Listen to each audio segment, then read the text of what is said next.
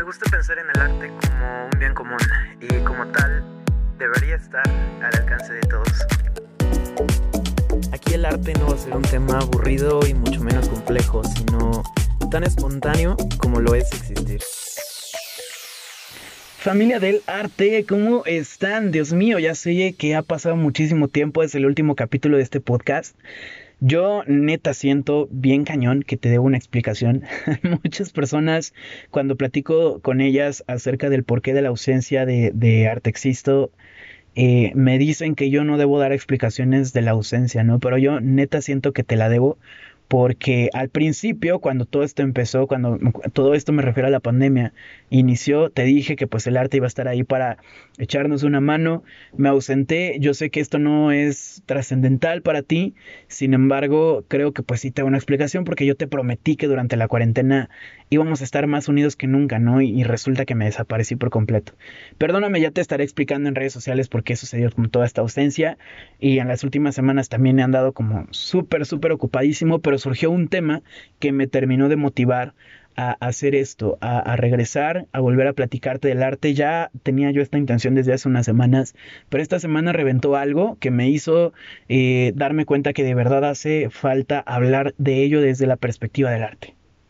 Y no lo digo como un experto, no lo digo como una persona que, que estuvo dentro del arte, como un insider, como les hablan, como les, como les llaman, perdón, no te hablo desde la perspectiva de, de, vato que estuvo estudiando arte, no te hablo desde la perspectiva del tipo que fue guía en un museo, sino desde la perspectiva de un aficionado y sobre todo ciudadano mexicano. Porque como te habrás dado cuenta, en el eh, encabezado de este podcast, de este capítulo, hablaremos justamente de una situación muy controversial en los últimos días.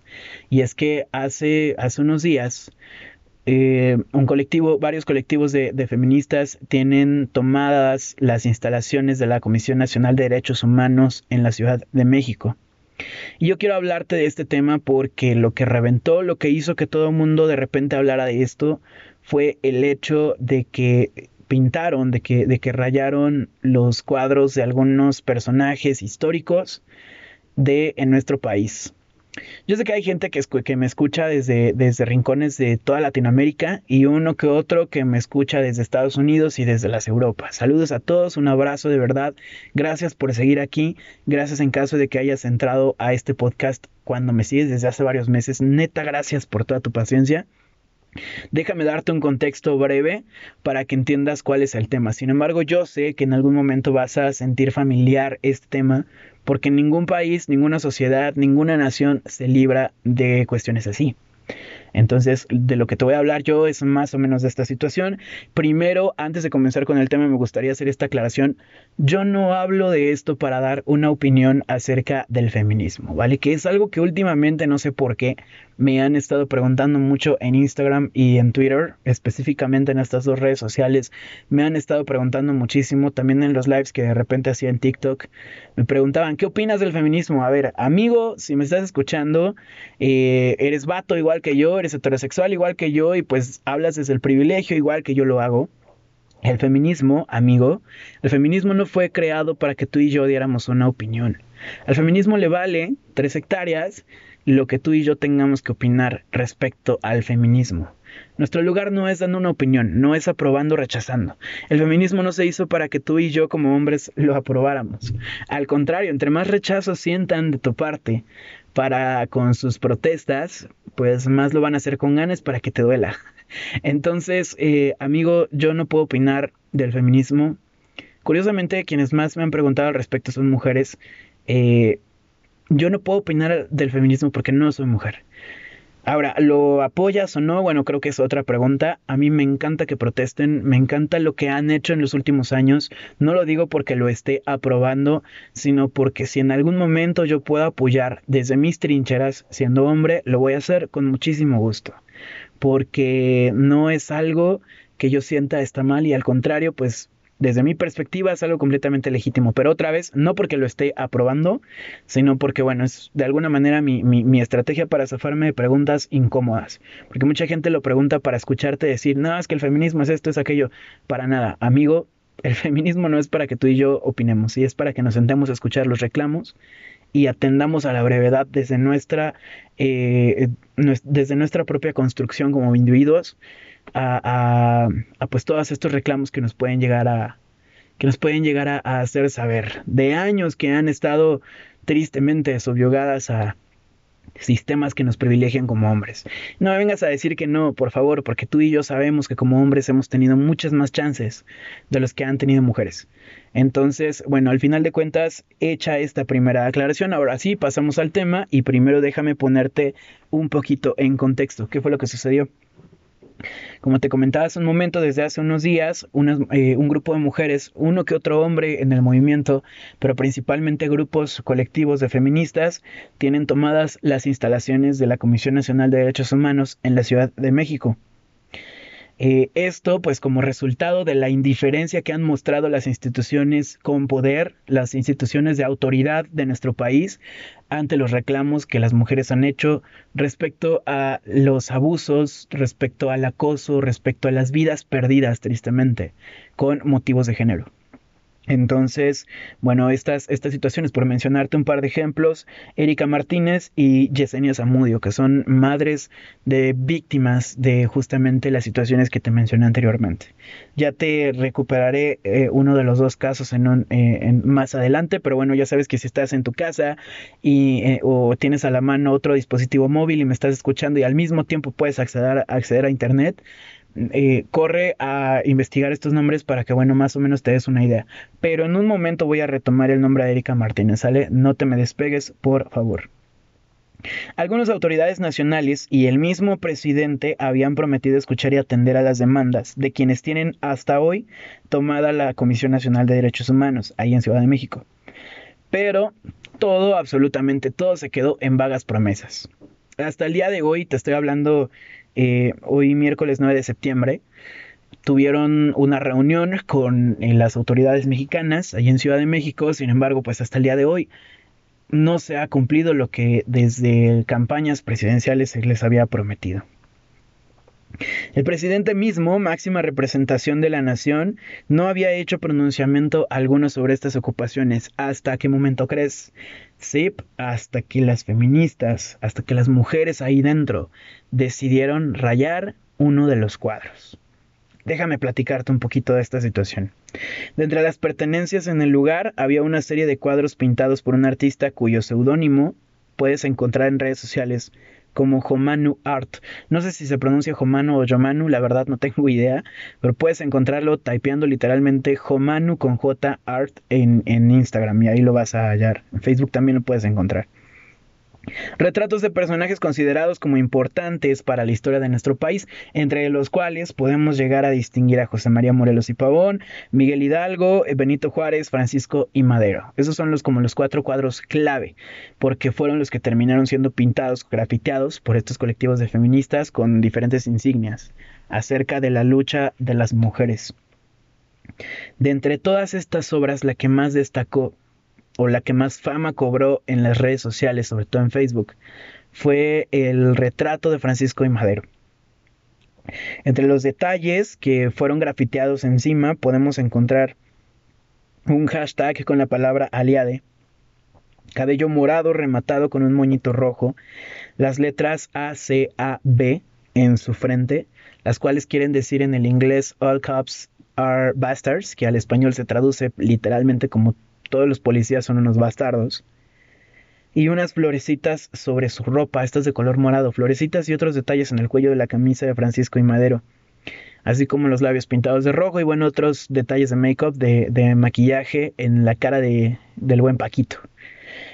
Quizás estos detalles son los más desgarradores de toda la historia. Y es que es aquí en donde yo llego al punto que siempre me va a gustar rescatar del arte. No sé si has seguido tú el podcast de Artexisto desde sus inicios, pero desde el principio yo te dije que el arte me encanta porque le tengo mucha fe, porque es lo que más empáticos nos hace. Yo no conozco ninguna otra fuente de empatía mayor de lo que, de, lo que es el arte. Y en este momento introduzco o, o intento introducir un poquito de empatía en ti al mencionarte que estos dos últimos detalles fueron pintados, fueron agregados en el cuadro por la hija de Erika Martínez. Si ya fuiste a googlearla, bueno, ya sabes la historia. Si no la has ido a googlear todavía, déjame darte un breve resumen porque es un tema que nos daría para platicar horas y horas. Pero en breve resumen, Erika Martínez es la mamá de una niña que a los 7 años de edad, hace 3 años, fue abusada sexualmente por una persona que se consideraba de confianza para la familia. Entonces, en la actualidad, hace unos días, tres años después, ella tiene 10 años de edad, le agregó unos detalles a este cuadro. Si tú te pones a ver con mucha atención el rostro de Francisco y Madero ya pintarrajeado con estas insignias, te vas a dar cuenta de que los detalles más humanos, es neta que a mí me gustaría que estés viendo el, cuadro mientras yo te estoy hablando de estas cosas, porque te vas a dar cuenta de que los detalles más humanos, inocentes, o sea, los, los que más te dejan pensando que, que hubo algo bonito entre todas las rayas que podrías llegar a considerar como feas, son justamente las que fueron hechas por la hija de Erika Martínez. Una de las personas por las que hay gente tomando la Comisión Nacional de Derechos Humanos, abusada sexualmente hace tres años por un vato. Entonces cuando lo ves en conjunto y separas este detalle, que es el más bonito e inocente de todos, te das cuenta de verdad de que hay un mensaje bien cañón, bien impactante en este cuadro que fue grafiteado. Y si no lo has visto, te pido por favor, ya sea que porque eres de otro país o porque eres de México pero vives debajo de una roca y no te habías enterado, eh, corre a googlear por favor el retrato de Francisco y Madero. Digo, fue tendencia, dudo que no sepas del tema, pero si no lo sabes, corre a verlo.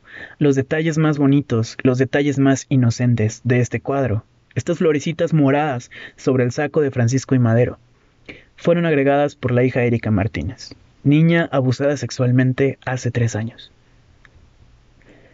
Una vez que nos enteramos de este detalle, entonces todo toma un sentido completamente diferente. El mensaje de la obra cambia radicalmente. La percepción que tenemos nosotros respecto a ella de verdad se siente con una vibra muchísimo muy distinta a la que teníamos hasta hace un par de minutos antes de que supieras esto. Es por eso que yo le tengo mucha fe al arte, porque, porque nos, nos carga de empatía porque una vez que nos enteramos de la historia detrás de estas obras, de, estos rayones, si quieres llamarle así, eh, todo cambia. Absolutamente todo. Y la próxima vez que vuelvas a ver una crítica contra estas cosas, te vas a acordar de que una de las rayitas que están por ahí, de, de que las florecitas, estos detalles bonitos que se ven sobre este cuadro, fueron pintadas por una víctima de abuso sexual a los 7 años. Y esto por mencionar algunas de las historias, ¿no? Yo te cuento esto porque pues desde el punto de vista artístico, que esta obra de arte esté cargada con este mensaje tan impactante, significa mucho. Pero bueno, ya tendremos tiempo para platicarlo después en las redes sociales que te pasaré al final. Eh, todos estos cuadros fueron puestos a, subasta, obviamente la que más eh, alcanzó su precio de salida, que si no me equivoco es de 22 mil pesos, fue justamente el de Francisco y Madero. Ahora, ¿qué es lo que nos ofende? ¿Vandalismo o intervención? Eh, tengo un conflicto al llamarle intervención porque intervención básicamente tiene un objetivo artístico, ¿no? Es decir, agregar contenido artístico a una obra de arte que ya existía. Básicamente eso es, eso es una intervención. Pero bueno, en este caso no fue agregado con un objetivo de, de, pues artístico, ¿no? No fue agregado con el sentido de voy a hacer esta obra de arte, otra obra de arte, de construyendo estos conceptos y ya sabes, el lenguaje del artista promedio que se cree la gran cosa por haber estudiado un par de cosas en, la, en, en, el colegio, ¿no? Eh, no fue construido con esta narrativa, fue construido con una narrativa de protesta. Pero tampoco es vandalismo y déjame explicarte por qué. El vandalismo básicamente es una acción con... Eh, ausencia total de respeto. Y tú me podrás decir, oye, pues es que básicamente es una falta de respeto que estén pintan, rajeando sobre, la, sobre el rostro de uno de los personajes históricos más importantes del país. Es una falta de respeto quizás para tu percepción de la historia de la nación. Pero déjame decirte algo, amigo, amiga, eh, sobre todo a ti que, que, que tan rechazante te has mostrado ante todas estas protestas de los grupos feministas, estas pintas se han hecho con todo el respeto, con todo el respeto del mundo ante las víctimas de abusos, de discriminación, de violencia y sobre todo de asesinato. en la historia de México. Y obviamente me estoy refiriendo particularmente a las mujeres. Es decir, no hay una ausencia de respeto, más bien es un reclamo, porque no tenemos respeto por las cosas que deberíamos tenerlo. ¿Por qué te duele que rayen así una imagen? Hay una diferencia increíble, hay una diferencia cañona entre el respeto a un personaje histórico y la idolatría a su imagen. Si tú respetas a un personaje de la historia mexicana, está bien, adelante, date, yo no tengo ningún problema con eso, no te lo voy a discutir nunca. Pero lo que, en lo que sí no voy a estar de acuerdo es en que idolatres la imagen de esa persona que tú crees merece respeto. Porque el respeto y la idolatría son cosas muy, muy diferentes. Y quiero ocupar justamente la declaración del presidente para, para ejemplificar esta situación. Él dijo literalmente al respecto de esta situación, yo creo que quien conoce la historia de este luchador social, hablando de Francisco y Madero, sabe que debemos de guardarle respeto, Ok, sí, debemos guardarle respeto a la persona, pero ¿qué fue lo que dijo después? El que afecta la imagen de Madero o no conoce la historia, lo hace de manera inconsciente o es un conservador. O sea, básicamente te está diciendo que si rayaste o, afectaste la imagen de Francisco y Madero, lo hiciste por, tres, por una de tres razones. O porque eres un ignorante, o porque estás mal de la cabeza, o porque estás contra el gobierno se me hace muy injusto, se me hace muy injusto cuando yo leí esto, se me hizo, me, me hirvió la sangre por completo, porque te está limitando y la opción de ser una protesta social colectiva se desvaneció por completo, ¿no? Entonces, si, si tú pintaste fue por una de estas dos razones, de estas tres razones, y eh, dime que no, pues no me puedes decir que no, yo tengo la razón. Y eso se me hizo súper injusto. Entonces, eh, sí quería rescatar esta situación, ¿no? Porque justamente es el claro ejemplo de idolatría a la imagen, que es algo muy diferente y muy distante del respeto hacia una persona. Pero bueno, eh, quien está enojado, eh, como conclusión, a manera de conclusión, desde mi perspectiva, te podría yo decir que quien está enojado por ver el rostro de Madero rayado, sigue estancado en la falsa idea de la carga simbólica de las imágenes. En otras palabras, tú te enojaste porque pintaron un cuadro, pero es un lienzo. Y sobre todo, déjame decirte algo, Jomanu, el, el vato que, que pintó esto, que por cierto al principio se enojó también, corrigió su postura y dijo que bueno, tenían razón en las protestas y lo que quieras, pero al principio también se enojó de que pintaron su cuadro. Eh, ¿Creen de alguna manera que, este lienzo, que puede pintar todavía porque el vato sigue vivo, tiene mucho más importancia que los reclamos sociales que tenían que hacer las mujeres que rayaron estos, cuadros? Lo cual para mí se me hace pues completamente injusto, ¿no? Es, es algo eh, totalmente irracional pensar que ya ni siquiera tomar como referencia las vidas, porque, porque no tendríamos por qué hacer eso, no necesitaríamos hacer eso. Es como quien dice que le tengas respeto a las mujeres porque tienes hermanas, porque tienes madre, no, es porque son personas. Entonces, en este caso, ni siquiera equiparar la vida de una persona que se perdió por violencia de género a un lienzo, ni siquiera eso. Vámonos un poquito más a, a términos más sencillos. No puedes comparar un lienzo una pintura de una persona que sigue viva y que podría ser otro sin ningún problema, con un reclamo social generalizado. Porque por cierto, tú y yo deberíamos estar molestos también, porque un porque tres violadores, un par de ellos asesinos además, siguen sueltos, están libres, están por ahí. Si están viviendo una vida normal como la tuya y como la mía. Y si esto no te quema la sangre más que un cuadro rayado con aerosol? Perdóname, pero entonces quien tiene sus prioridades desordenadas eres tú. Y es la conclusión a la que yo quería llegar. Banksy tiene una frase muy muy famosa que al español eh, se podría reducir más o menos así. El arte está para incomodar al que está cómodo y reconfortar al incómodo. Y es justamente lo que nos sigue demostrando el arte día con día, sobre todo a los ciudadanos mexicanos. Espero que estas palabras hayan resonado en ti. Amiga que llegaste hasta este, hasta este punto del, del podcast, neta, gracias por tu tiempo tu atención fue la más valiosa para mí porque pues tú dominas mucho más este tema que yo y yo no me siento en, lugar y en derecho para hablar respecto al feminismo, ¿no? Y, y, lo hice con todo el respeto del mundo, espero no haberte ofendido, si necesitas señalarme algo, por favor, yo espero tu observación, tu comentario ahí en mis redes sociales, arroba que museo, en Twitter, Instagram y en eh, TikTok también. Escríbeme, platicamos respecto a lo que haya dicho que pudo haber estado mal, me interesa mucho conocer tu opinión. Y si de alguna manera pues crees que estas palabras pueden resonar en la mente de un vato que igual que yo pues es heterosexual y no alcanza a ver la magnitud de sus privilegios, compárteselo. Probablemente escuchar esto de otro hombre lo haga entrar más en razón. No porque tus palabras valgan menos, créeme que no es lo que quiero decir, sino que yo sé lo complicado que es hablar a veces con un hombre, porque pues yo también estuve en ese lugar, también llegué a ser terco, así que si de alguna manera te puedo apoyar en eso, pues eh, haz uso de este podcast, compárteselo y tu amigo que llegaste también al final y que tienes algo que decir al respecto, pues también te espero ahí en mis redes sociales para que platiquemos un rato con, eh, pues acerca de lo que dijimos el día de hoy. Gracias neta por toda tu atención, por regalarme estos minutos para escucharme y nos estaremos escuchando el próximo jueves en otra edición más de Arte Existo. Nos vemos ahí en las redes sociales. Sigamos haciendo que el arte, amigos y amigas, familia, sea un tema espontáneo.